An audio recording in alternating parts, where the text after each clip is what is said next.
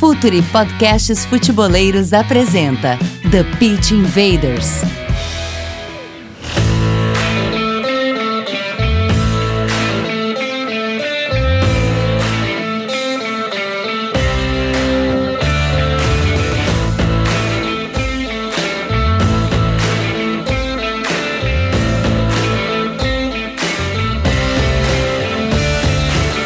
Olá, futeboleiros! Olá, futeboleiras! Futuri apresenta The Pitch Invaders, episódio 148. Estamos no ar para mais uma invasão futeboleira. Assinem o nosso feed no Spotify, iTunes, Google Podcasts, no Deezer e também nos seus principais agregadores.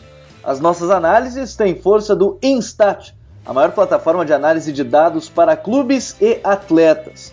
Nosso agradecimento sempre especial para quem esteve com a gente desde o início, a editora Grande Área. Então, por isso, acessem editoragrandearea.com.br fiquem por dentro das novidades. Está saindo agora do forno uma nova edição do Guardiola Confidencial, com imagens, com novidades e mais de 100 páginas de mais conteúdo futeboleiro. Entrem lá no site na editoragrandearea.com.br.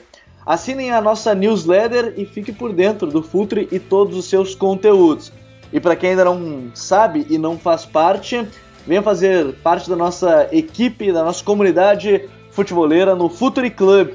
Por apenas 12 reais mensais, você tem direito a textos exclusivos, conteúdos praticamente diários de futebol brasileiro, sul-americano e europeu da nossa equipe de analistas. apoia.se barra Futre e vem fazer parte do nosso time. Hoje nós vamos falar dela que é a liga mais charmosa do mundo, a liga que era conhecida como a Liga das Estrelas. Vamos falar sobre o Campeonato Espanhol. E para isso, já vou a conexão com os nossos convidados de hoje, Vinícius Dutra. E aí, Vini, tudo tranquilo? Fala, Gabriel. Olá a todos. Bom, prazer, né? A liga novamente voltando nessa sexta-feira enfim, estamos ansiosos, né? Os três principais times da competição se movimentaram bastante. Uh, os times também que, que vieram da segunda divisão é, também bastante ativos no mercado, né? Sobretudo o Osasuna. Acho que é uma liga que é uma La Liga que tem tudo para ser bastante divertida nessa temporada, né? Uh, também me estendendo um pouquinho aqui, o próprio Betis, né, com o Ruby, é um projeto que promete ser bastante interessante nessa temporada. É, a gente vai falar muito sobre essa grande liga 2019-2020 que está chegando, La Liga Santander. Eu não tenho certeza se é a primeira vez que ele vai estar aqui com a gente, mas é um dos grandes parceiros que a gente fez desde o início do Futre. Smack Neto, jornalista, também um dos criadores do Amplitude. Tudo bem, Smack? Como é que tá, meu parceiro? Salve, Gabriel. Salve, ouvintes do TPI. É a segunda vez, na verdade, né? Eu participei do Guia do Brasileirão, mas não foi ao vivo. Estamos aqui para falar sobre a La Liga, esse, essa competição maravilhosa. É, grande expectativa para essa temporada. O Atleti eu acho que vem muito forte para essa temporada, vem mostrando uma coisa é, futebol interessante na pré-temporada. A gente tem esse Real Madrid aí do Zidane meio é, que a gente vai discutir um pouco mais. O Barcelona, o Betis, o Valência eu acho que vem bem. Enfim, vamos, vamos falar um pouquinho aí sobre essa competição que para mim ainda é o melhor campeonato do mundo. Essa é uma discussão que daria um podcast certamente, e por isso eu teria que chamar o Vinícius Fernandes para debater sobre isso. Qual a melhor liga do mundo? Se é de fato a Premier League ou é o Campeonato Espanhol? Quem está aqui com a gente também, Igor Leonardo, analista do El Nueve e Medio e também para o Pro Scout. Tudo bem, Igor? Sempre um prazer te ter com a gente para falar da Liga Espanhola. Tudo bem, obrigado pelo convite. É um prazer falar sobre isso, sobre o Campeonato Espanhol, que é a melhor liga do mundo, na minha opinião. Muita expectativa nessa temporada com os times do meio, do meio de tabela. Tem projetos interessantes, com, com treinadores interessantes e com um mercado muito bom, inclusive. É verdade, mercados interessantes das equipes também que estão na parte de baixo é, da tabela ou que recém subiram a primeira divisão da Liga Espanhola. Quem está aqui com a gente, olha, e fazia bastante tempo que não participava, Matheus Souza, carinhosamente chamando, chamado de Matheus Kovacic nas redes sociais. E aí, Matheus, como é que tá? Tudo tranquilo, meu parceiro? Opa, tranquilo. E aí, Gabriel, oi para todo mundo. Sempre bom falar sobre a La Liga, que eu aproveito para complementar o que a galera já falou ali. Para mim também ainda é a melhor liga do mundo em nível de jogo. Tenho algumas ressalvas sobre as grandes equipes, principalmente Real e Atlético, e um destaque também às equipes médias nesses projetos, tô podendo fazer alguma frente aos times mais fortes. Tô com uma expectativa um pouco grande com o que pode ser o Betis com essa janela. E é uma coisa que mais pra frente a gente vai falar e algumas dúvidas sobre uma possível continuação desse reinado do Barcelona aí por mais um ano nessa era Messi. É, a gente vai acompanhar mais uma liga. Será a oitava liga em 12 anos do Barcelona? Será o Real Madrid voltar a conquistar? Ou o Atlético de Madrid conquistar mais uma vez a Liga Espanhola? Por isso, futeboleiros, futeboleiras, é hora de trazer o nosso guia da Liga Santander 2019-2020.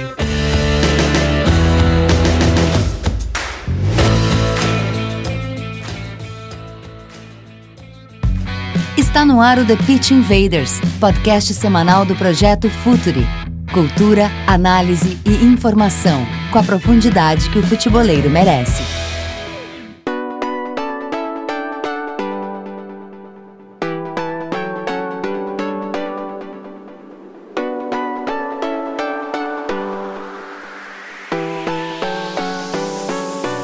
Eu costumo dizer que a Liga Espanhola, para mim, é a liga mais que tem mais diversidade tática no mundo, eu poderia dizer. São diversos treinadores, ideias muito diferentes, e dentro daquilo que a gente falou logo na abertura do podcast, do TPI, é, eu falo muito que, que a Premier League ela importou muitos treinadores e tem crescido de fato nesse sentido.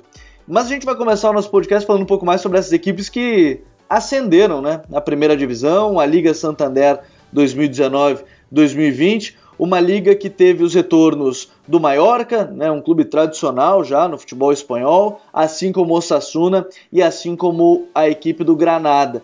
Tem alguma que lhe apetece mais nesse seu retorno, Smack? Granada, o Mallorca, o Osasuna? Alguma tem chamado mais atenção neste momento de retorno à primeira divisão? É, olha só, Gabriel, eu acredito que desses três, a minha aposta para ter um melhor desempenho nessa temporada é o Osasuna. É uma equipe que vem é, do título da, Liga 1-2-3 na temporada passada. E ela é, é uma equipe bem sólida, é uma equipe que fez contratações interessantes. O time Ávila, por exemplo, é, chegou para a equipe. O Roncalha também veio do Celta. Então são jogadores que já têm uma experiência na, na La Liga. Eu acho que o, o elenco do Osasuna está se formando para isso. E acho que é importante salientar também que ganhar do Osasuna em casa sempre foi muito difícil tradicionalmente. É uma equipe que é difícil de jogar lá. E eu acho que eles vão contar muito com esse fator casa para brigar pela permanência. Então, desses três, se eu tivesse que apostar em uma equipe para permanecer na La Liga, eu apostaria no Osasuna. Nessa temporada, o Osasuna que fez algumas contratações, né, a temporada 2019-2020, chegaram o Rubem Garcia, vindo da equipe do Levante, Time Ávila, vindo do São Lourenço, o Mar Cardona, contratado do Barcelona, o Brandon, vindo do Rennes, Roberto Ibanhas, do Getafe, o Brazanac, do Betis, ainda trouxe o Facundo Roncaglia, né, zagueiro argentino, italiano do Celta, e aí alguns empréstimos também, né, caso do Estupinhan, lateral esquerdo que fez temporada pelo Mallorca, né, emprestado pelo Watford, Raul Navas, David Rodrigues, Manuel Garcia, Antônio Oteg e o Miguel Dias. É, Igor, tem uma janela interessante aí no Osasuna para essa temporada, para essa La Liga? Sim, muito interessante os reforços. E inteligentes, sobretudo, porque são jogadores de, de perfil médio-baixo, né? E chegam ou por empréstimo ou por, ou por custos não muito elevados. Chama muita atenção a contratação do, do Pervis Stupinhan, que havia sido um dos melhores laterais esquerdos da, da segunda divisão na temporada passada e fez um ótimo sul-americano sub-17 anos atrás. Lateral de muita qualidade no apoio ofensivo, de muita profundidade. No meio campo me agradou também a chegada do Brazanac, que, que é um jogador muito físico, que encaixa na, na ideia de jogo do, do Sassona, uh, que é muita pressão na bola, que é muita intensidade defensiva. E o Rubem Garcia também, que é bom jogador, surgiu bem no Levante anos atrás, mas não despontou como, como se esperava. tem qualidade individual para somar numa primeira divisão. Também somaram bons atacantes, né? Porque com, com o Brandon Tomás, que, que, que era do Rennes, mas estava emprestado na segunda divisão da Espanha, havia feito boas temporadas também. Uh, o próprio Mark Cardona, que não teve muitos minutos no Weber, mas, mas é um bom jogador com na base do Barcelona. E o Chimiado, que foi um dos destaques do rebaixado do Luiz na temporada passada. E dentro dessas equipes também, é, Matheus, a gente tem aí um Granada, mas também um Mallorca, que pro torcedor que, quando se fala em La Liga, lembra geralmente do Mallorca, tem um mercado interessante por aí, é, geralmente os clubes que sobem, eles sempre têm muitas dificuldades, geralmente eles fazem aquele bate e volta, como na maioria dos grandes campeonatos. É, é o caso que pode ser do Mallorca? Entre, entre os três que subiram, acho que o, o Mallorca é o time que passa mais dúvida em questão de, de, de como vai competir, porque independente do, da liga, a gente consegue imaginar uma mudança de patamar que interfere muito nos times, né? Essa questão da montagem do elenco. E, e eu não consigo ver no Mallorca hoje, até por, por, algumas questões financeiras, o que passou o Mallorca nos últimos anos. É, que seja capaz de, de, de, competir, por exemplo, da mesma forma que o Osasuna, nessa forma de, de, de como agir no mercado, eu não consigo ver no Mallorca a mesma capacidade para buscar formas de, se, de sobreviver, sabe? Na, na primeira divisão. Acho que, que vai sofrer um pouco mais com essa, essa mudança de exigência. E durante a temporada a gente vai conseguir ver bastante isso, né? Acho que a La Liga, por mais que seja diferentemente de outras ligas, os times tenham um pouco mais de, de suporte coletivo para competir, a gente consiga ver isso acho que essa diferença na, não sei se é a palavra mais exata, mas a hierarquia dos jogadores talvez faça com que o Mallorca sofra um pouco mais nos jogos. Eu não consigo ver, por mais que tenha trabalhado um pouco para se manter e com alguns jogadores que têm alguma experiência na liga, como por exemplo o Salva Sevilha, eu não consigo ver no Mallorca essa questão de, de conseguir se manter e, e competir para ficar na, na primeira divisão. Hoje, para mim, o Mallorca é um time que ainda é um sério candidato a ficar entre os três últimos e talvez até pior do que isso, entre os dois últimos. Mas acho que é uma questão de ver como, de que forma a gente vai ver o Vicente Moreno trabalhando isso, né? Essa questão de, dessa mudança de patamar. Acho que esse elenco do, do Mallorca ainda é um elenco de segunda divisão, disputando a primeira. Sabe que para quem acompanha a gente lá no Apoia-se, também esse é um conteúdo liberado, eu e o Maio a gente faz carreiras com times, e eu estou fazendo com o Mallorca um elenco muito parecido da, da segunda divisão para a primeira, a ver agora nessa atual temporada. Mas seguimos adiante, porque, Vini, na temporada passada, a gente teve um Vila Real que ele trouxe algumas boas sensações, mas depois ele não foi tão bem de fato na temporada como todo mundo esperava. Depois da reta final, principalmente da temporada retrasada, a gente esperava, bom, esse pode ser a temporada da equipe do, do Real que para 2019-2020 trouxe o Rubem Penha, né, vindo da equipe do Eibar, trouxe o Raul Albiol, zagueiro do Napoli, o Moi Gomes, vindo do Sporting, do Real Sporting, o Alberto Moreno, né, a custo zero, vindo do Liverpool, e aí alguns outros jogadores que voltam por empréstimo, caso do Sansone, caso do Roberto Soriano, o próprio Léo Soares, que fez aí a passagem pelo Mallorca, o Rubens Semedo, o Xerichev, dá para acreditar num, Real melhor com o Javi Calera? É, eu imagino que sim. É, eu, eu, eu, creio até, inclusive, que, que, a, que a direção do, do Vila Real é, foi muito bem, porque focou muito bem né, os, seus, os, seus, os seus, as suas contratações naquilo que o time de fato precisava, buscou subir o, o nível é, individual da equipe justamente onde precisava, na parte defensiva, e eu acho que até o próprio Vila Real ele tenta resgatar até umas sensações que o time teve é, em determinado momento dessa década, né, quando jogava num, num 4-4-2, jogava com um bloco mais baixo, buscava ter essa, essa, solidez, essa solidez defensiva para buscar é, ataques em transição. Acho que vai ser mais ou menos por aí. Né? Acho que é mais ou menos por aí que o Vila Real tenta fazer uma temporada segura para que não tenha que sofrer tantos riscos né, de rebaixamento lá, lá por, por, por abril e maio. Igor, quem é o cara que a gente tem que olhar nesse vídeo real? O Chuck Wuzue é, é o homem junto com o Gerard Moreno nessa equipe? É, em termos de destaques ofensivos, provavelmente sejam os jogadores mais capazes é de fazer a diferença ofensivamente.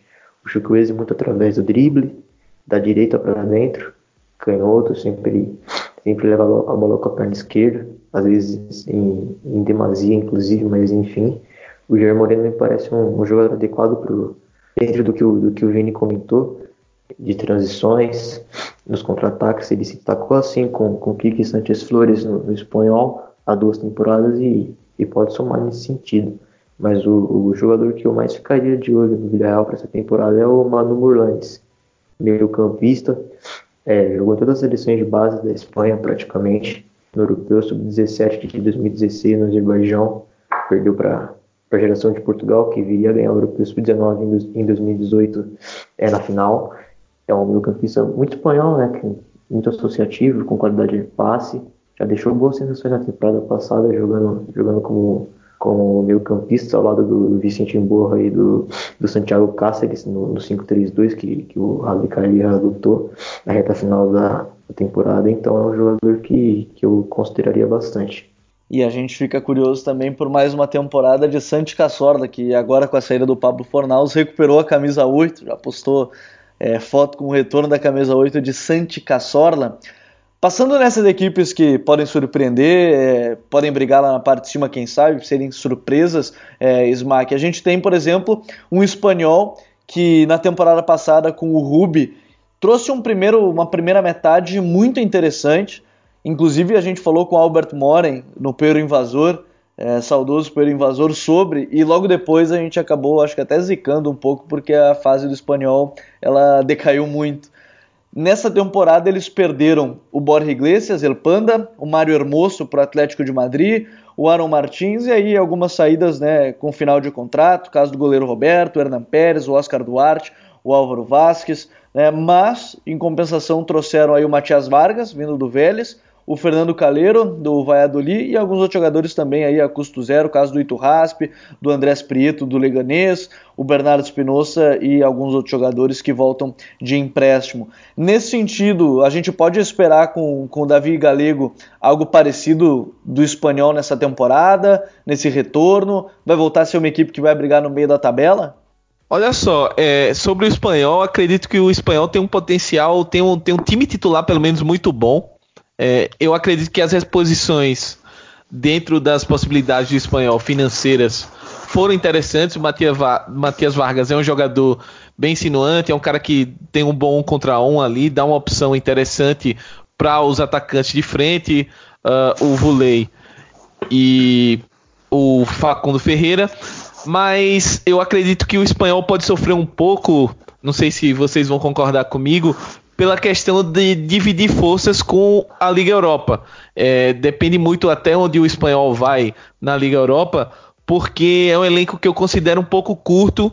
É, essa perda do Hermoso para mim foi muito significativa, porque o Hermoso é um zagueiro que eu particularmente gosto bastante, é um cara de velocidade, é um cara que já está é, jogando seleção espanhola, atraiu, tanto que atraiu o Atlético de Madrid. E me preocupa um pouco esse setor defensivo do, do espanhol. Mas tem um meio campo que eu gosto bastante com o Darder, com o Roca, que é um jogador aí que tem muito futuro. É um, um, um distribuidor de jogo, um controlador muito bom. E do meio para frente eu acredito que o, o, espanhol tem muito a acrescentar.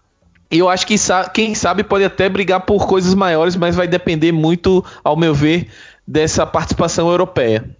É, e de certa forma, né, Matheus, o, o Smack falou do Mário Hermoso, mas o Borja Iglesias é uma saída importante, né? Porque foram 17 gols na liga, o que te garante vitórias e, por consequência, pontos importantes. Não numa briga, talvez, contra a luta do rebaixamento, que não sei se vai ser o caso do espanhol, mas numa luta por Liga Europa, que foi o que aconteceu essa tem a temporada passada, seria fundamental ter um cara como o Borja Iglesias, né? Eu acho que, acho que até a questão da, da reposição do Borja Iglesias é, é um problema para o espanhol. Não pela falta de capacidade do Facundo Ferreira, que agora vai ser bem mais absoluto do que na temporada anterior. E, e é um centroavante que também é importante, que garante gols e que sabe trabalhar essa questão da conclusão das jogadas, mas pela, pela questão da, da diferença de, de qualidade que, que existe entre Borja Iglesias e Ferreira. Acho que nesse ponto o espanhol perde muito. é uma perda que, que acho muito difícil de conseguir repor no, no, no mesmo nível no mercado. Acho que a questão de, de como vai entrar o Wei nesse time também é, é, um ponto importante, que, que a gente já viu uma boa adaptação do meio da temporada passada. Um outro ponto que eu acho que no espanhol pode pesar é essa diferença com a saída do Rubi.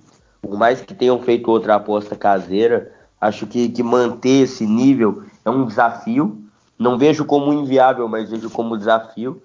É, e, e, é difícil porque entra muito a questão que, que já foi falada aqui, que é manter o foco em duas competições grandes.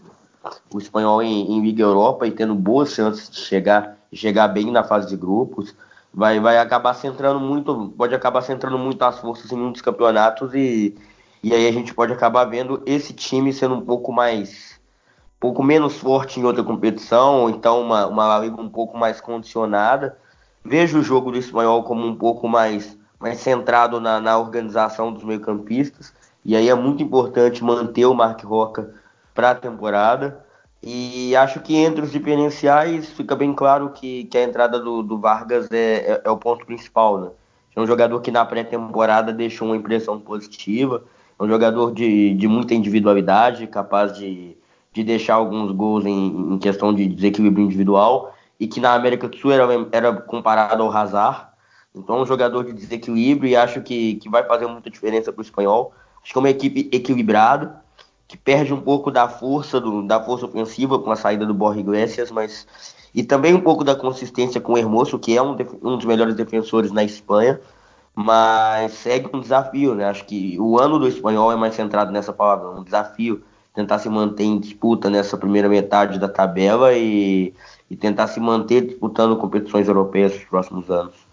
Entre os projetos mais interessantes, eu acho que seria difícil não falar sobre a equipe do Real Betis, porque por lá, né, Vini, a gente teve visto saídas, né, que foram um número bastante considerável, né, a saída do goleiro Paulo Lopes, o Júnior Firpo, o Lo Celso, o Sérgio Leon, o Boldebus, o Takashi Nui, o Camarazzi, enfim, alguns outros jogadores, mas também a chegada de peças que Pode-se considerar que o Rubi vai ter é, nomes importantes para manter o trabalho do que teve é, o Kik Setien, né, com a chegada do Borja Iglesias, do Giovanni Los, o, com a chegada também nessa temporada é, do Fekir, que talvez seja o principal nome que chamou atenção no mercado, né, o Ruame, é, enfim, o Pedraça.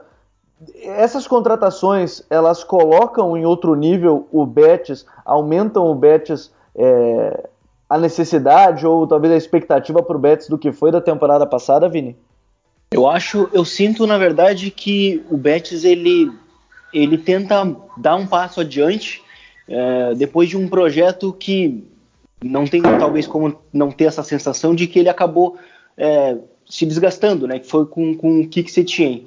Mas eu acho que o, o, o, clube, né, o Betis, ele, ele vai numa, numa linha semelhante. Eu acho que a troca pelo Rubi ela não é tão drástica, embora é, o, o Rubi como um treinador ele seja um pouco mais versátil, ele abre um pouco mais mão de alguns, de alguns conceitos que o Kik Setien não, não, não abria e também não utilizava.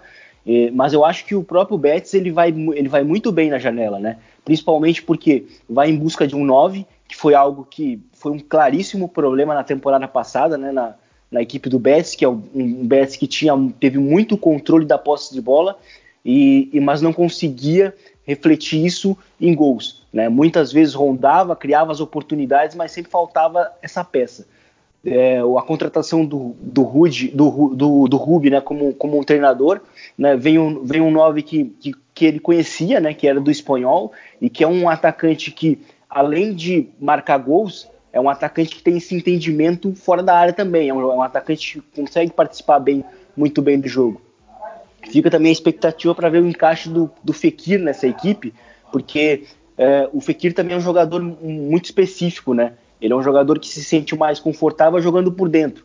Então eu acho que o próprio Rubi, talvez utilizando um 4-3-3, ele possa, ele possa até fazer, ele possa utilizar o Fekir como um jogador muito parecido com o que ele usou no, com o Melendo no próprio espanhol, né? Que era esse falso ponta, era o cara que teoricamente estava aberto, mas com a bola estava sempre participando por dentro. Então acho que fica essa expectativa para ver como essas duas peças ofensivas, né, as principais peças ofensivas vão funcionar no Betis, mas eu acho que o projeto tem tudo para dar certo nessa temporada. Qual é a expectativa para esse Betis na, na atual temporada, Igor? Ah, eu creio que, que vai ser um time que, que vai dar um pouco de continuidade, uh, pelo menos nas bases táticas do que era o time do que se tinha, que era poste bola, a pressão alta e, e tudo mais. Menos radical, porque o Rubio é um treinador que, que é versátil, que se adapta, que muitas vezes joga sem a posse de bola, ou em cenários de posse de, posse de bola mais dividida, 50-50. Então um treinador que, que, tem esse, esse ponto a favor em relação ao Setien. E sobre o encaixe do, do Nabil Fekir é, no time, é, nos últimos jogos da pré-temporada o, o Betis jogou no, no 4-4-1 é, com, com o Fekir como, como esse 10 atrás do 9. Então, pensando na, na coordenação mais recente do, do Borja Iglesias, eu acho que pode encaixar bem o Borja Iglesias na frente com, com o Fekir como esse 10 atrás. E isso abre espaço para o Diego Lainez na direita com, com o Cristiano Telo na esquerda, por exemplo. Tem o William Carvalho e Canares no meio campo. Enfim, é um time de muita qualidade individual e que tem um, um treinador que foi um dos melhores da última liga. E, em geral, tem que ver como, como vai ser a adaptação do, do Alfonso Pedraça no Betis, porque ele se destacou no, no Villarreal mesmo jogando em linha de 5, como ala, dando essa profundidade, conduzindo em zonas interiores. Ele é diferente do, do Firpo, que, que saiu para o Barcelona tem que ver essa reposição porque o, o foi um dos principais jogadores do Betis na temporada passada. É, o Júnior Firpo também, que vai ser uma, é uma perda bem importante dessa equipe do Betis, que dava muita profundidade, é, foi inclusive fundamental, por exemplo, na vitória do Betis em cima do Barcelona no próprio Camp Nou. E os vizinhos, né, é, os vizinhos do Betis, o Sevilha, fez uma janela bastante intensa, né, Matheus? Porque trouxe muitos nomes, na mesma proporção que perdeu alguns jogadores, porque de saídas, a mais recente foi do Issam Ben Eder, né, que saiu por 40 milhões de euros para o Mônaco, perdeu o Pablo Sarabia para o PSG, o Queen's Promise foi para o Ajax, o Luiz Muriel foi para a Atalanta, o Uber foi para o Salzburg, o Ian Bryce foi para o Granada, e aí algumas saídas, né, como o Gabriel Mercado, por questão de no, no final de contrato, o empréstimo do Alex Vidal, o Roque Messa também de saída, o André Silva voltando, o Marco Rog também deixando é, a equipe, o Gonalons, e trouxe numa mesma proporção o Rony Lopes, né, jogador português aí vindo do Mônaco, nesse negócio com o Eder, com o Eder, o Condé vindo do, do Bordeaux, o Ocampos do Olympique de Marseille, Diego Carlos do Nantes, o Juan Jordan do Eibar, do Eibar o Luke de Jong do PSV, o Oliver Torres do Porto, é, trouxe também o Dabur do, do RB Salzburg, o Fernando, volante do Galatasaray, é, o Gudels vindo do, do Guangzhou Evergrande, o Reguion por empréstimo do, do, da equipe do, do Real Madrid. É uma mudança bem grande que vai ter e o Lopetegui vai sua primeira temporada. É, o que, que dá para esperar de um Sevilha que tem tantas mudanças no seu elenco? Eu acho que a questão é justamente essa. Eu acho que não tem tanto o que esperar porque é uma mudança muito, muito drástica.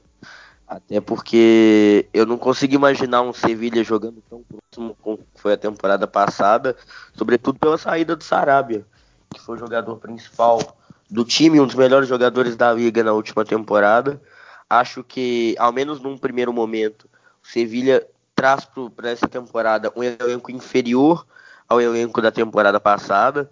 Algumas das contratações que o buscaram para essa, o Monte buscaram para esse tempo, para essa temporada são um pouco diferentes, mostram um perfil de jogo um pouco diferente, é, perfis de centroavantes diferentes, só para dar um exemplo, quando a gente olha para Dabur e de Jong, ainda tem o Munir como opção.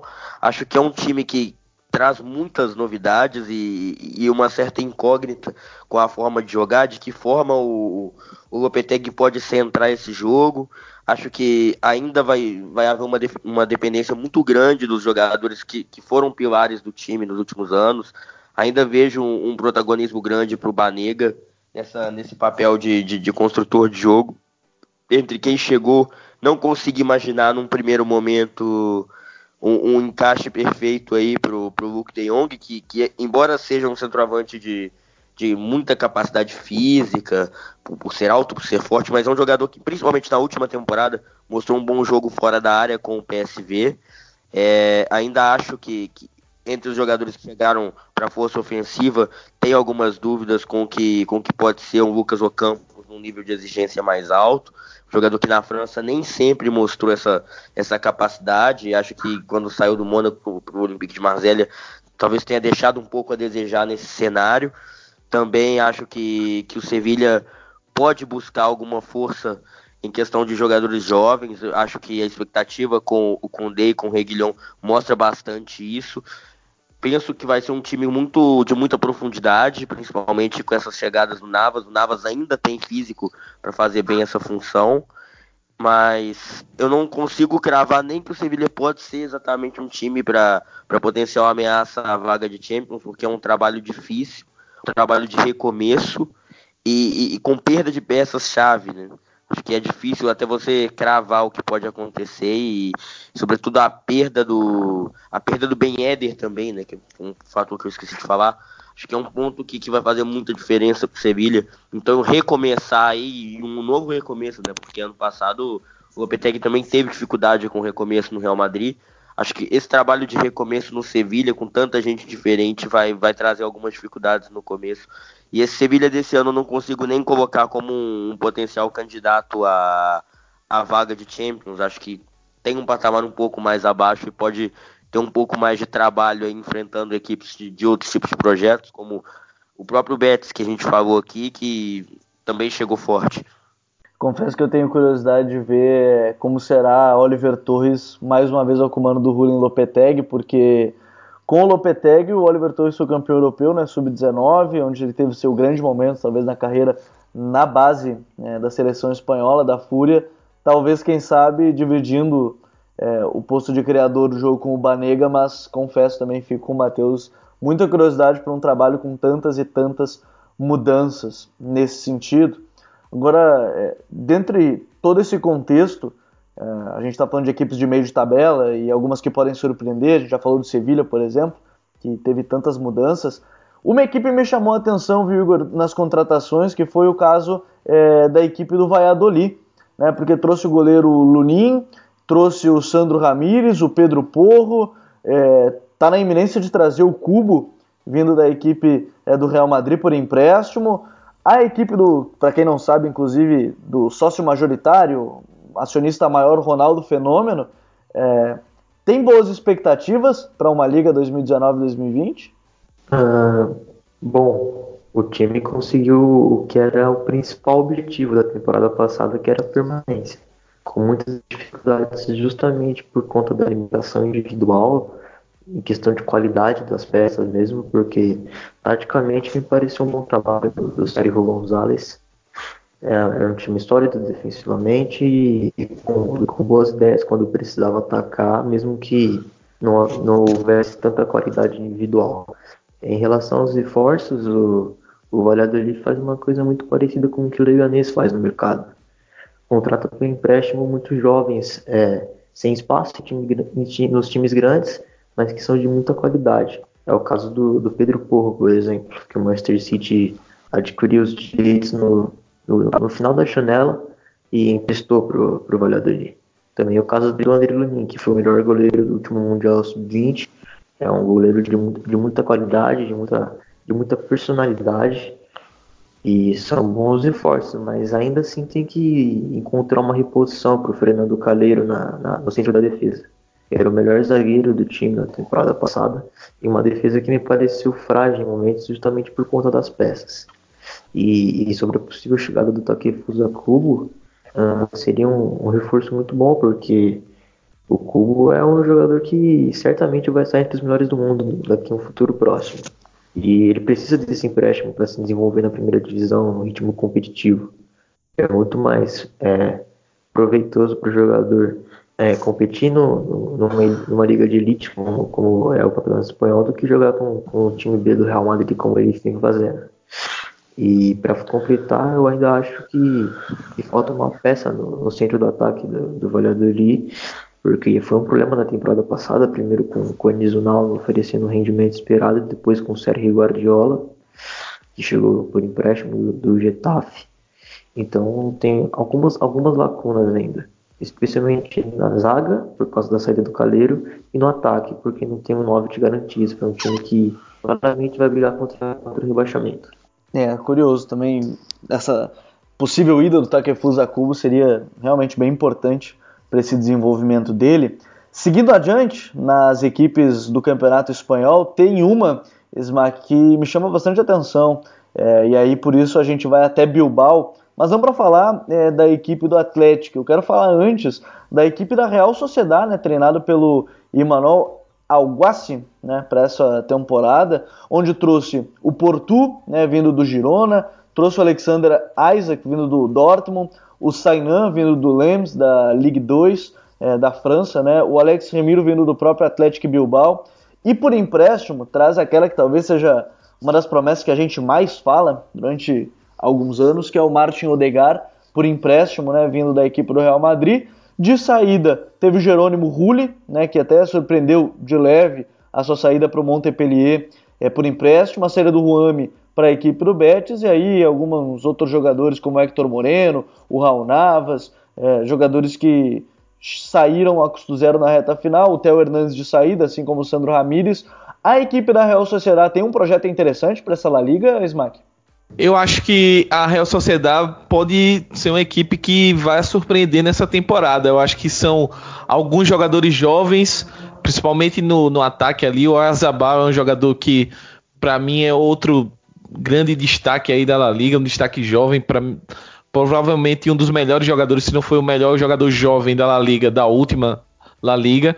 Eu gosto da aposta no Odegar, acho que ele precisa desse upgrade, digamos assim, né? Ele estava há algum tempo na Holanda, fez uma competição Eredivisie interessante, chega para essa equipe da Real Sociedade para dar um passo à frente na carreira, se firmar, é, mostrar porque o Real Madrid investiu nele tão jovem, né?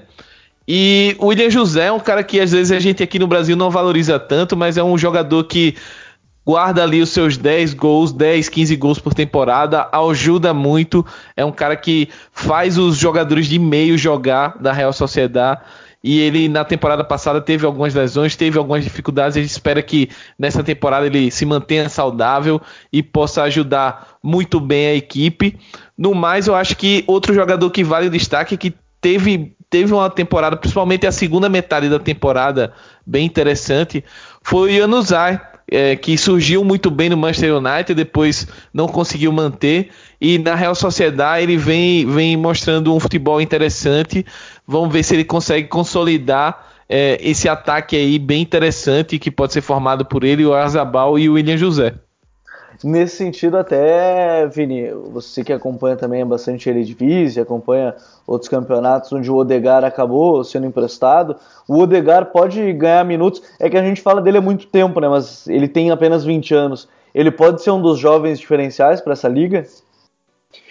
Eu acho que com certeza. Eu, a, a temporada passada dele no Vitesse já foi. Ele deixou a sensação de que ele já estava mais preparado para dar esse salto, né?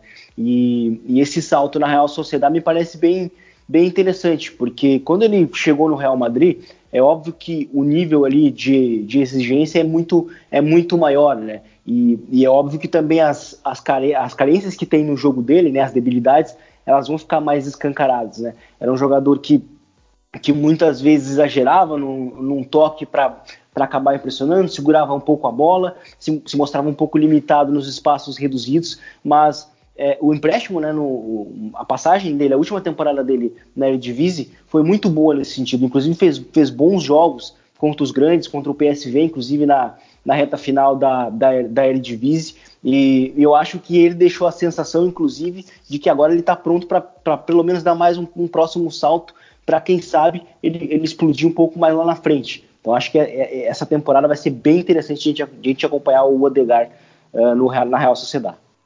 Saindo lá de San Sebastián, onde fica a praia, lá em Bilbao, a gente vai para a cidade de Bilbao mesmo, para falar do Atlético, porque, Igor, esse time, a gente sabe que por questões históricas e dentro do seu contexto, ele só traz jogadores bascos e com descendência basca.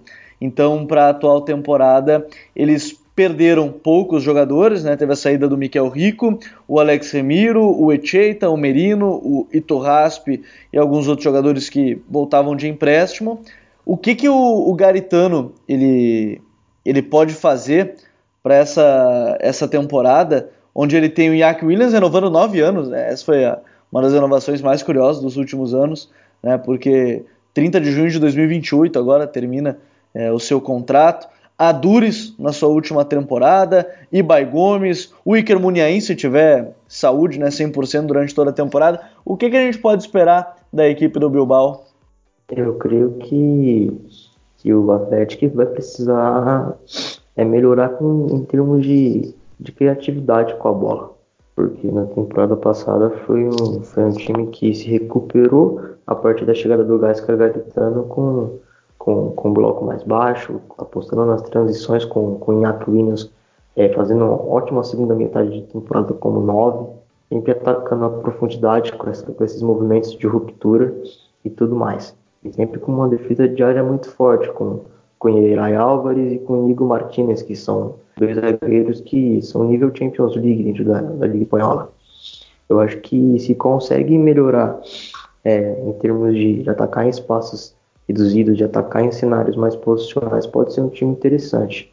E aí que é importante a condição física do, do Munhaim, porque é um jogador diferente, diferente do que se produz no, no País Basco, porque é um jogador habilidoso, é um jogador com com qualidade em, em, espaços pequenos, é um jogador que faz a diferença jogando entre linhas. Então, para que o Atlético consiga evoluir nesse sentido, vai ser necessário uma versão constante e regular do, do ao longo da temporada. E em relação às contratações, é muito provável que, o Atlético feche a chegada do, do Robert Navarro, é, meia espanhol que é formado na, na, base do Barcelona, mas que saiu para o Mônaco há mais ou menos, há mais ou menos um ano e meio e se destacou no último europeu sub-17. É um, é, um grande, é um grande jogador, estilo parecido com o Unhain, mas com, mas com mais potencial, eu diria. E além disso, o Vila Libre, uh, atacante, ele subiu do, do time B para o time profissional. Apostou muito nele no, no Atlético. Para a gente ir fechando com mais dois clubes antes de eu entrar no top 4, né, nas quatro principais equipes que eu imagino para a próxima temporada, Barcelona, Atlético de Madrid, Valência e o Real Madrid. É, eu quero destacar últimos dois projetos. Um que na temporada passada brigou até o final para não cair. Essa foi a grande verdade. Mas que talvez para essa temporada possa reagir, que é o caso do Celta, né, Smack? Que perdeu, é verdade, o Maxi Gomes, uma das peças muito importantes, Fica a expectativa de ter um Iago Aspas melhor fisicamente e trouxe para essa temporada aí o Santimina, que estava envolvido na negociação do Maxi Gomes para o Valência, o Denis Soares vindo do Barcelona, o Joseph Aidô vindo do Genk, o Papé Sheik vindo do Olympique de Lyon e o Jorge Sainz vindo também do Valência, tudo isso na negociação também envolvendo o Maxi Gomes. É, será que o Fran Escribá ele vai conseguir fazer alguma coisa diferente do que a gente viu do Celta de Vigo da última temporada? É, vai ser um Celta que não vai brigar na parte de baixo da tabela?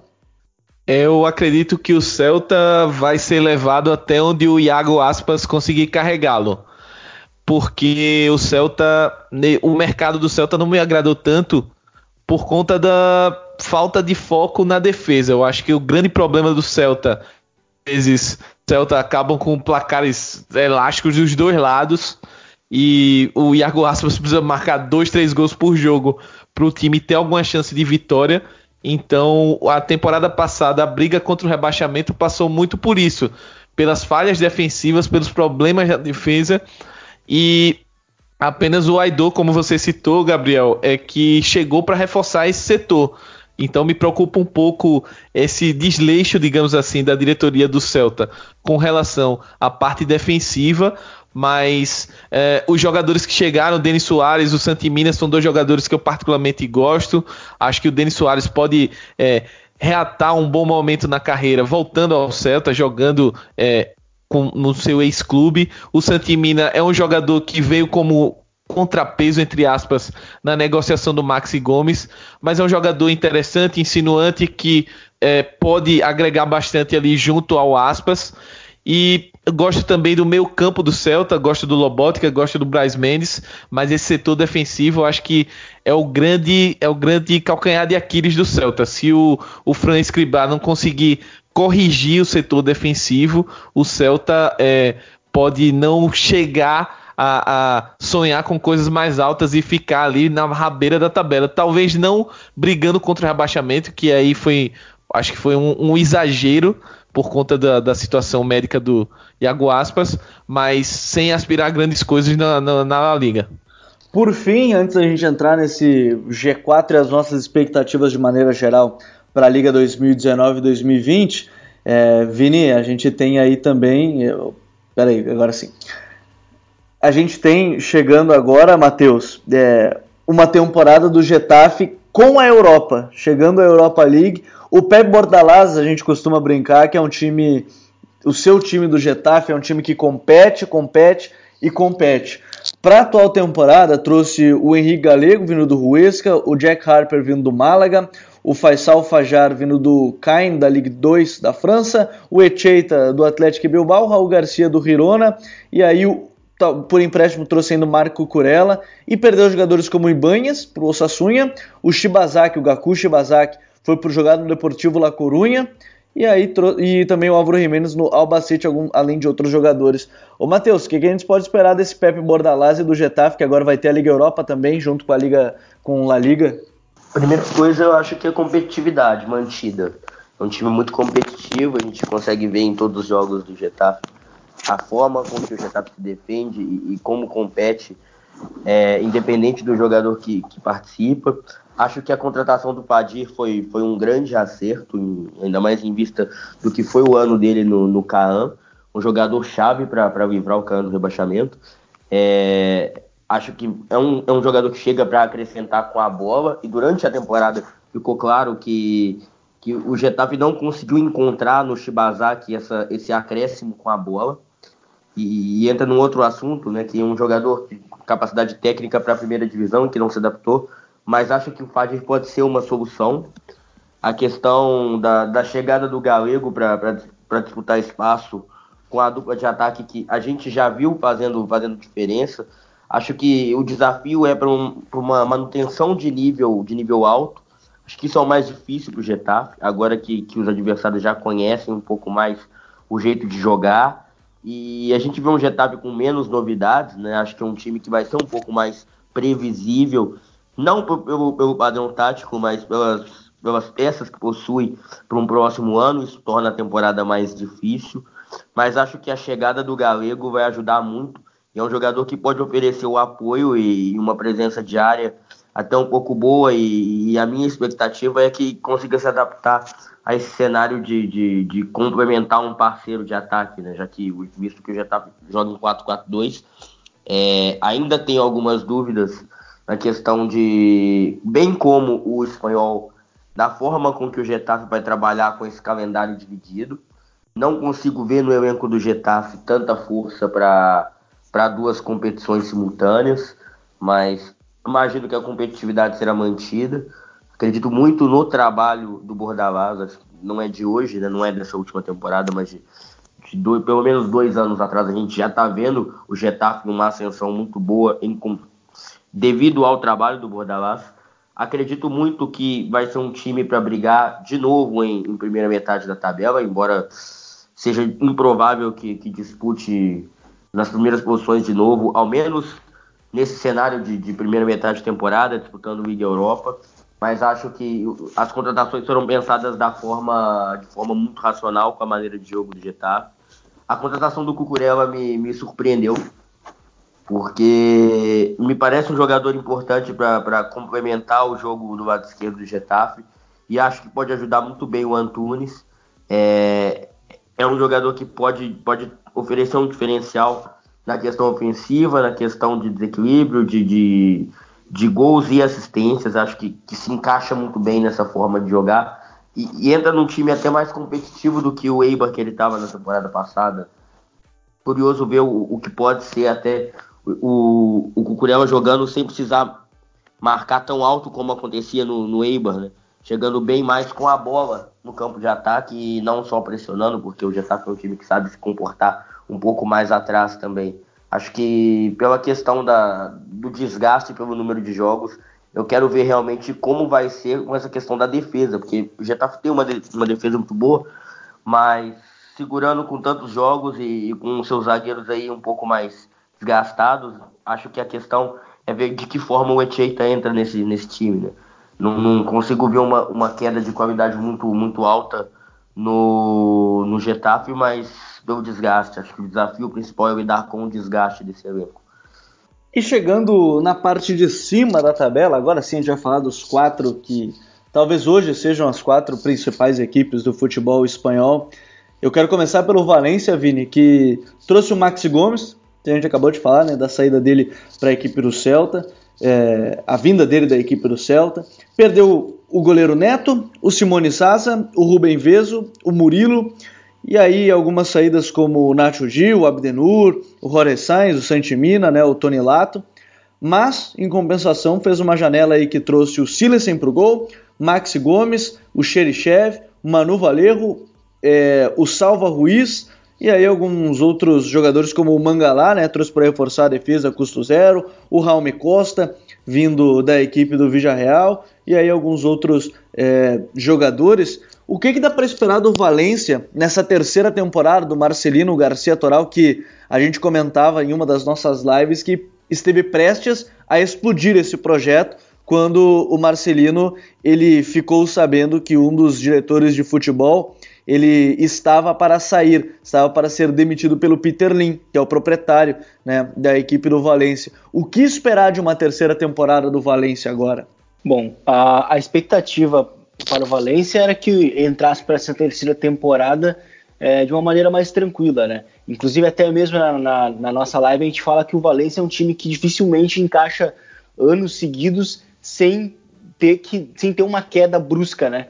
É, é um time que muitas vezes faz uma temporada muito positiva e no seguinte é, tem, uma capacidade, tem uma facilidade muito grande para se autodestruir, né?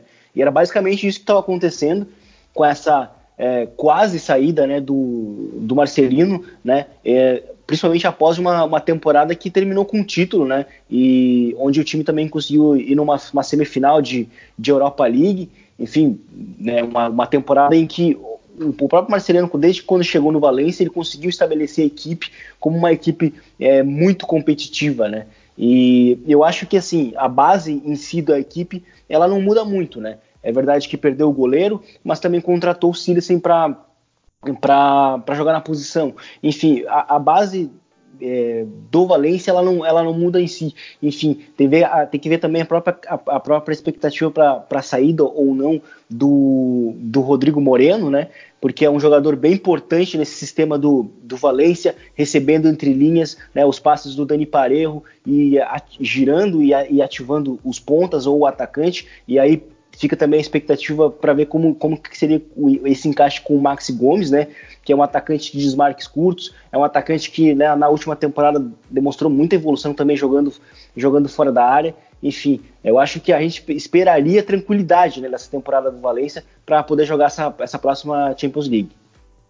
O que, que dá para esperar de mais uma temporada agora do Valência, Igor? Porque tá como bem o Vini falou, na iminência de perder o Rodrigo Moreno para a equipe do Atlético de Madrid perderia muito. O que, que dá para esperar do Maxi Gomes, por exemplo? Ele encaixa nesse modelo do, do Marcelino? Bom, eu creio que o Maxi Gomes encaixa, sim. O, o Rodrigo Moreno, ele funciona muito bem com com nove fixo que, que, que dê profundidade, que segure os zagueiros, que, que tem bom jogo de apoio fora da área e, e como o, o Vinícius mencionou, o Maxi Gomes evolu evoluiu muito nesse sentido é, com o Celta na temporada passada, especialmente com, com o Turco Mohamed no começo da temporada. E, e, nesse sentido, fica claro que, que, o Rodrigo funciona melhor com esse tipo de, de atacante do que com outros mais, mais, de, mais de profundidade, mais de desmarques mais longos. Por exemplo, a, a temporada de 17-18 do Valência funciona muito bem com Simone Zaza acompanhando ele no ataque. A temporada passada o time se encontra a partir do momento que o Santimina é titular e o Gameiro entra como entra desde o banco para fazer a diferença nos contra-ataques. Foi assim que, que eliminaram o, o Betis na, da, da semifinal da Copa do Rei, especialmente com, com o Gameiro entrando no segundo tempo no jogo do Benito, do Benito. Mas, mas também, como já foi dito, o Valência tem uma, uma grande capacidade de se auto-sabotar. O clube é muito instável, é, o Peter Lins sempre toma as decisões sem consultar os demais. Na própria negociação do Rodrigo agora, comentam que, que o Marcelino e nem o, o Matteo Alemani, que é o diretor esportivo do, do, do clube, foram comunicados da decisão.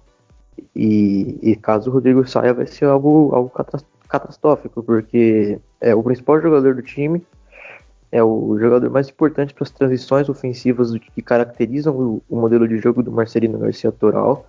Então seria uma perda, uma perda muito considerável, muito relevante. E eu acho que, que, nessa temporada a gente vai ver muito mais o Gonçalo Guedes sendo utilizado como, como um atacante. Já havia acontecido na, na reta final da temporada passada, inclusive.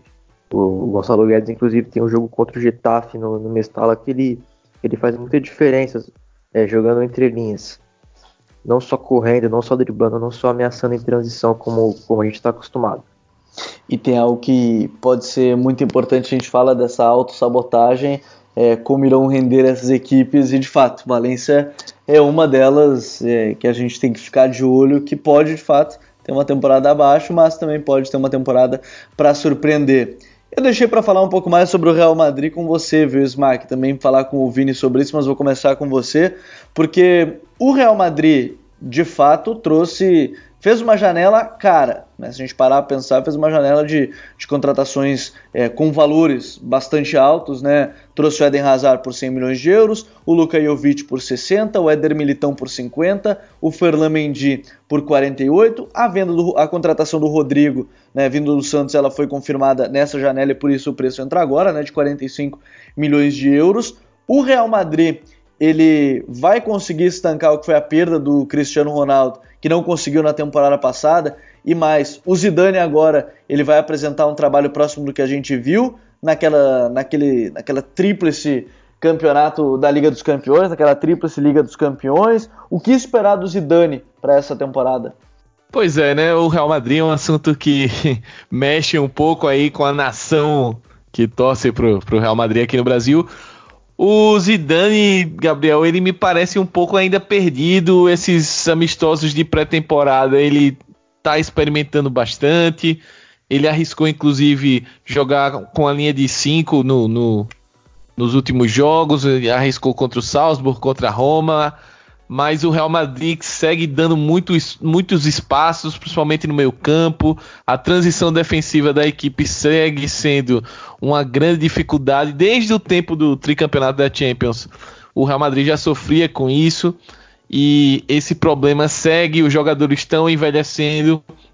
Por mais que, como você citou, o Real Madrid gastou bastante dinheiro é, na, na última janela, mas ainda assim são jogadores que não estão entrando no time titular, é, é, com exceção do Hazard, são jogadores que estão no banco de reserva, o Mendy, o Rodrigo é, e outros jogadores, o Militão, enfim, são jogadores que não vêm ganhando espaço e ainda assim eu acredito que o Real Madrid ainda poderia trazer mais um zagueiro, mas assim não entende, preferem colocar o grande Nacho, que eu tenho sérias ressalvas com, com o futebol do Nacho, principalmente como zagueiro.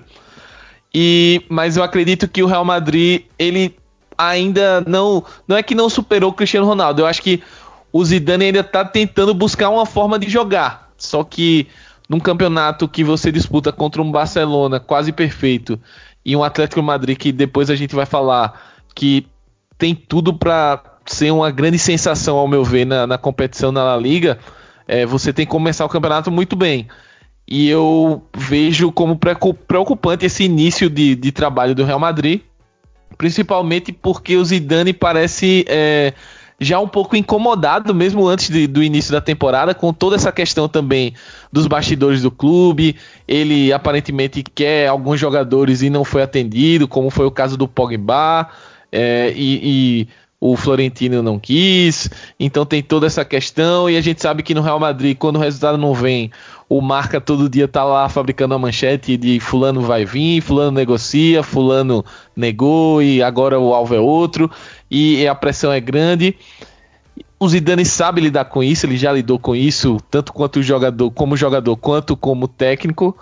Mas é, esse é um momento para mim delicado. Vamos ver como é que ele vai começar a temporada eu acho que ele vai seguir apostando naquela base que ele já confia, com jogadores da confiança dele, como o Nacho, como o Lucas Vasquez, que são jogadores contestados, mas que ele confia bastante.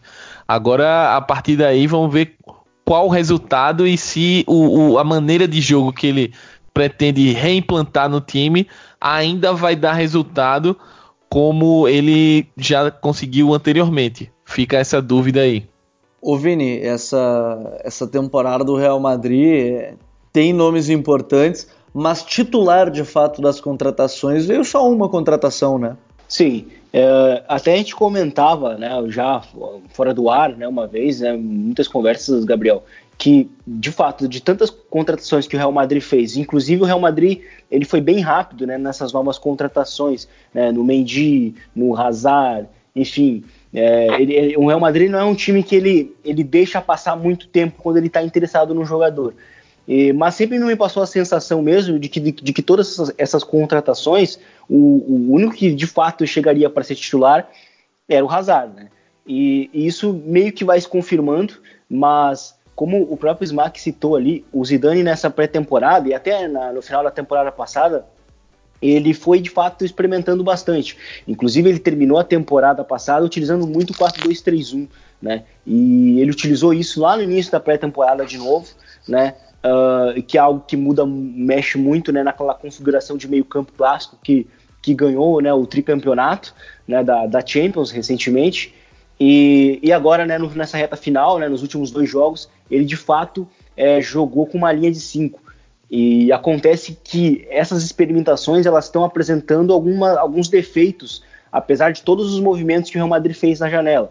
Por exemplo, o Real Madrid, caso joga, jogue no 4-3-3, né, clássico, é, fica aquela expectativa para ver quem jogaria é, no lado direito, né, aberto, porque o Vinícius Júnior é um jogador que se sente muito mais confortável jogando no, no lado esquerdo, então isso demandaria uma adaptação, né? O, o, Lucas Vasquez não é titular e o Bale e o Rames aparentemente não estão nos planos do, do Zidane, né? E, e, e, pensando no Real Madrid jogando com um sistema de com três zagueiros, né? Numa linha de cinco, num 5-3-2 como, como utilizou o, o próprio Zidane, o Real Madrid também tem só quatro zagueiros no elenco. Então, se ele for jogar com três, ele vai estar jogando basicamente com quase todos os zagueiros do elenco e aí isso não, nem me parece muito sustentável ao longo da temporada.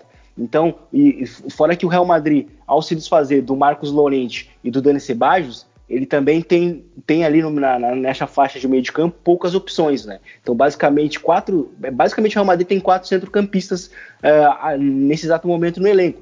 Tanto que até mesmo o Isco tem, tem sido utilizado como interior para que seja uma opção a mais né, nessa faixa do campo. Então, assim, por mais que o Real Madrid tenha feito muitos movimentos, dá para ver que ainda tem muitos problemas, né? O, o, elenco do Real Madrid. Ele parece ser um pouco desorganizado.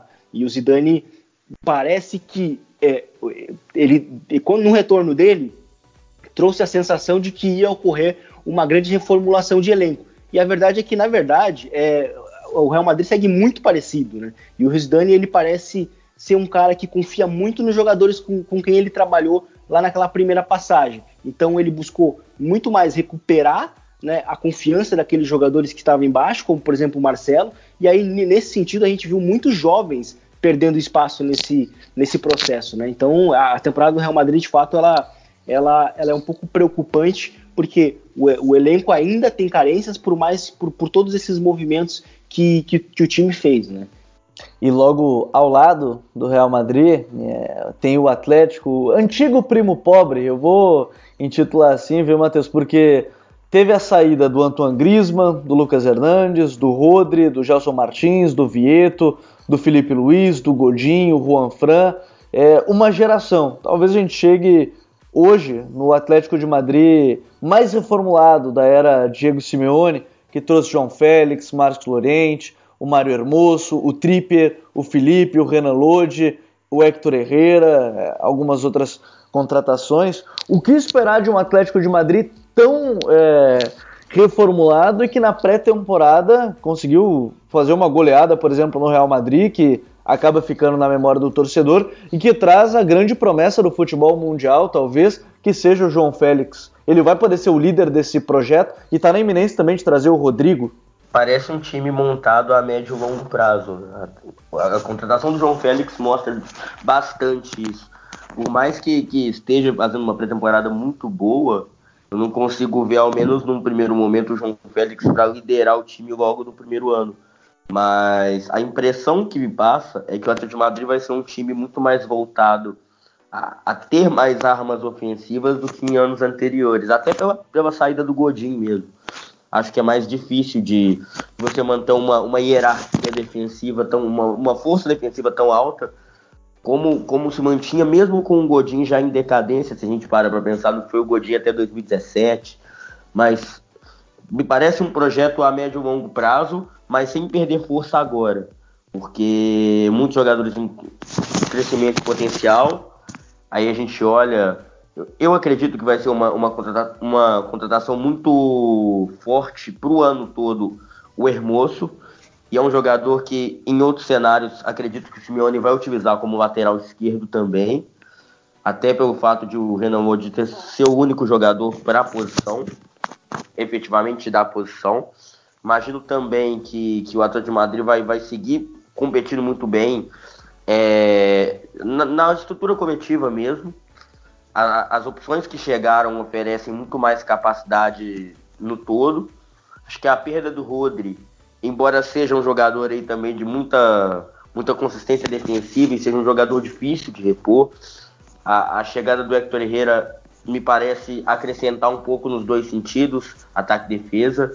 É, acho que o Atlético de Madrid ainda vai ter alguma dificuldade no sentido de, de manter uma força para jogos maiores porque embora a gente tenha visto uma goleada em cima do Real Madrid muito desestabilizado durante essa, essa virada nessas últimas semanas, acho que o Simeone vai ter trabalho para fazer com que esse time se ajuste e principalmente que, que mantenha uma defesa com, com muito, muito poucos gols sofridos, né? Aí mais um, o que se espera mais um grande ano do Oblak, um ano de maior exigência também. Penso que as armas ofensivas do Atlético de Madrid vão ser mais mais significativas, tendo um ano bom do Diego Costa ou não, e aí as outras contratações começam a mostrar muito sentido nisso. Acho que a chegada do Rodrigo, independente da, da permanência dos outros atacantes, é, vai fazer com que, com que o nível do, do jogo melhore. Acho que até para o João Félix pode ser uma, uma boa uma boa união, assim, por assim dizer. Acredito também que, que o Atlético de Madrid tem um time para poder competir melhor em outras frentes. E não consigo ver, ao menos no primeiro momento, é, como um candidato real assim, a título com essa equipe. Embora, embora haja um Barcelona que a gente vai falar mais à frente, que vai passar por mudanças com a chegada do Griezmann, mas o Atlético de Madrid também passa por muitas mudanças, por uma uma transição muito forte, muita gente chegando, muitos nomes que acrescentam. Eu, curiosamente, quero ver o que vai ser a adaptação do Llorente, que é um jogador que acrescenta muito com a bola no primeiro passe, e é um jogador que vai, vai fazer, para mim, pode marcar a época, porque é um jogador diferente nessa questão do começo do jogo, o Atlético de Madrid tem uma diferença muito grande com esse primeiro volante, tanto que o Rodri foi tão diferencial com um ano de clube. E em outros pontos, acho que, que as contratações foram muito pontuais. O, o Renan Lodge como lateral que potencialmente está para ser um dos melhores do mundo na posição. Um, um, potencial ofensivo já muito alto e muito a crescer na parte defensiva.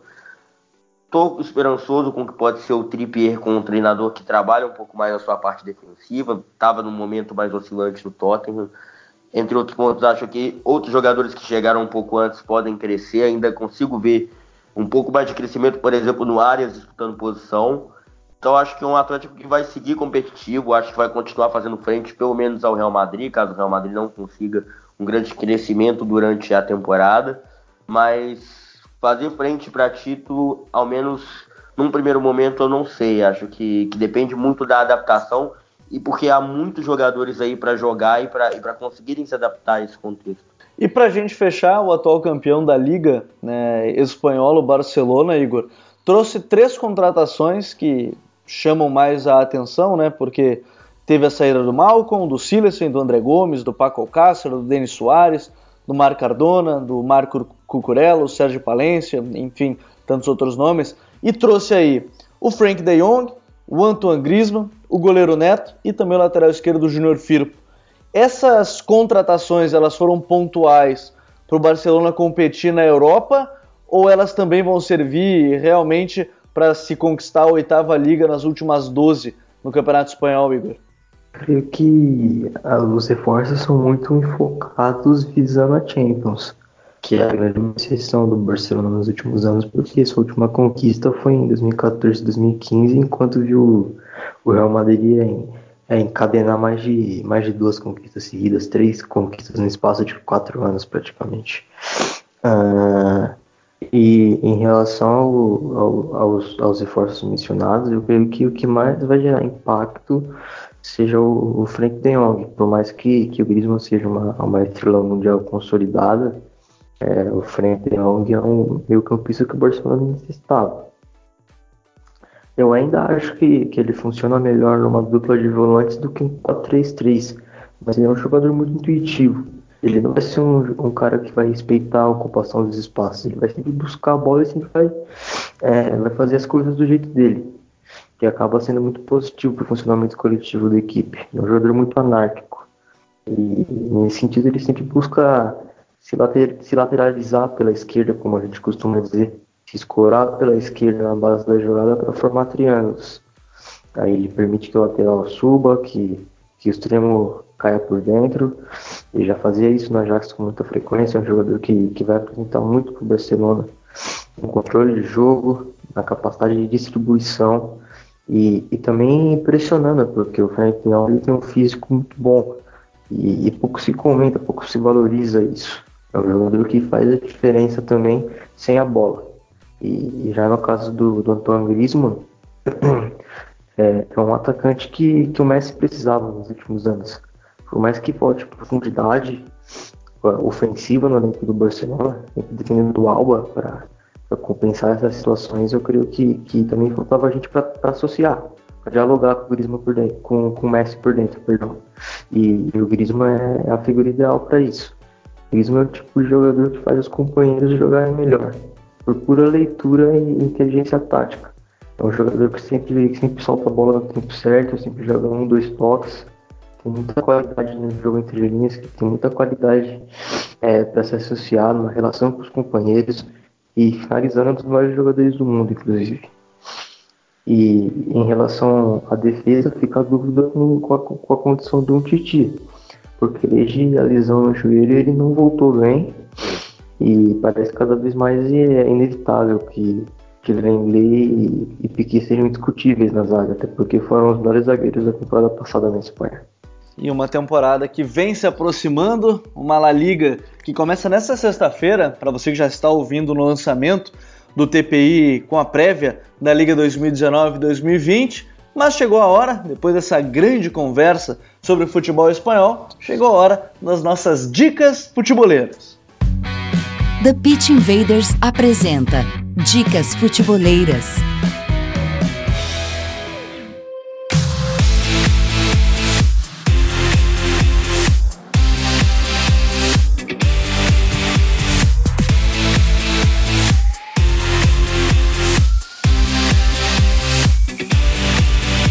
Minha dica futeboleira, ela está para ser lançada no site que vai ser o Guia da Libertadores da América. Se você está ouvindo esse podcast no domingo do dia 18, aí sim você já estará acompanhando o Guia da Libertadores da América da fase de quartas de final.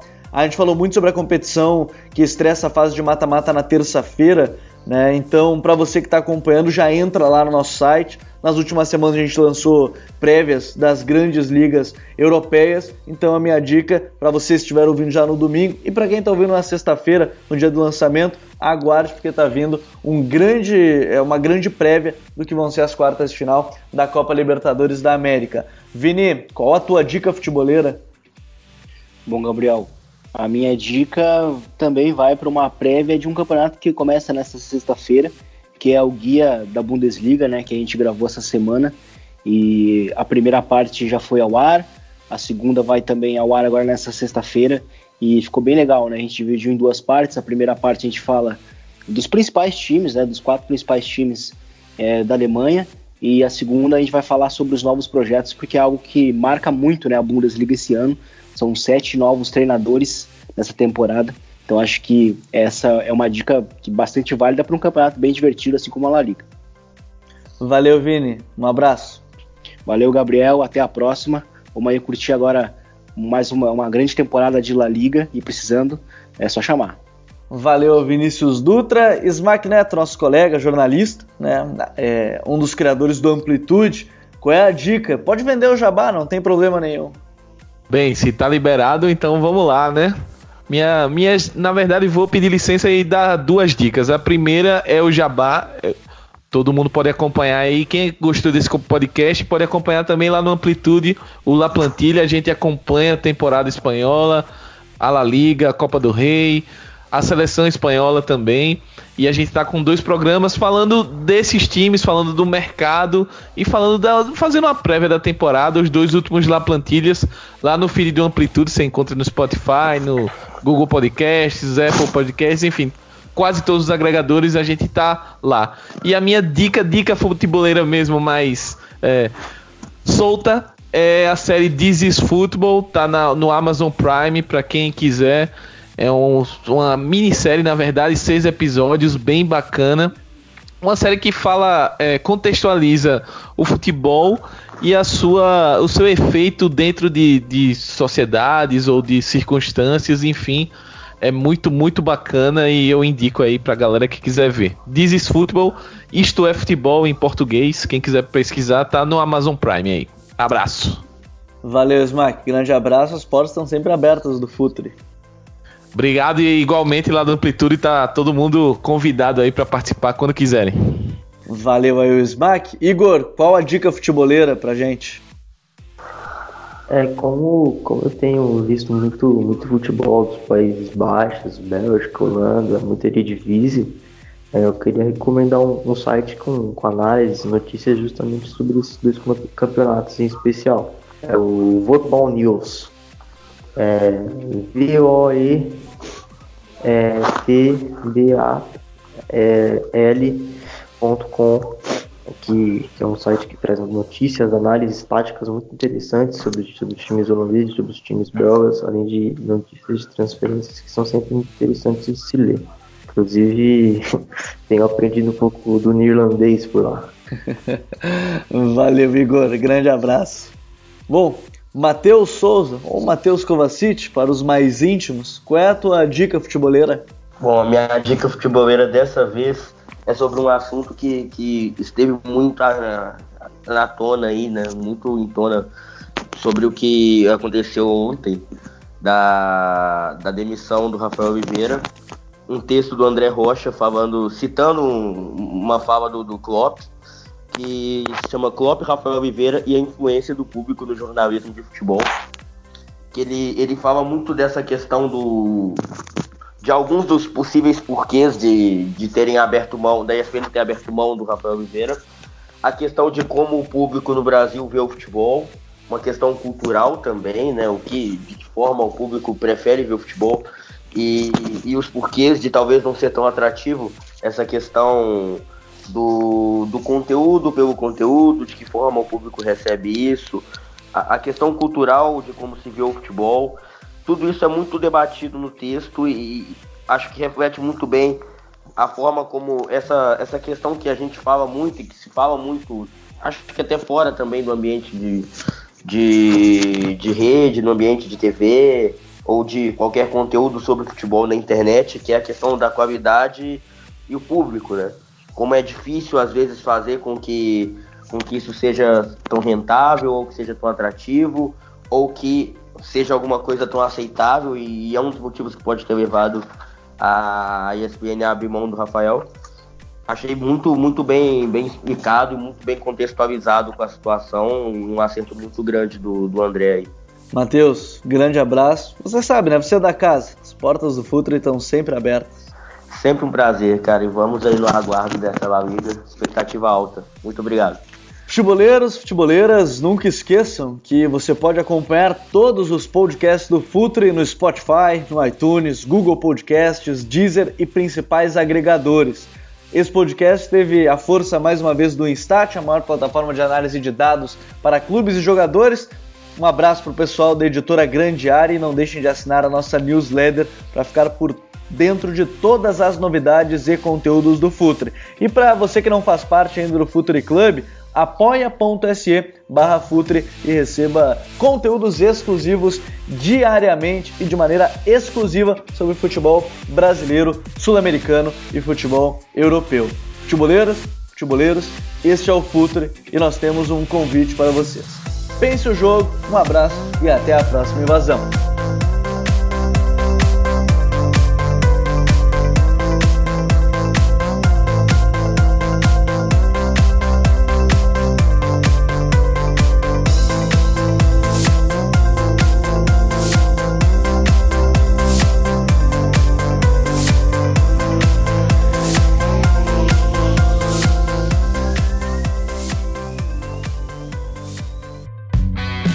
Projeto Futuri apresentou The Pitch Invaders. Acesse www.futuri.com.br. Pense o jogo.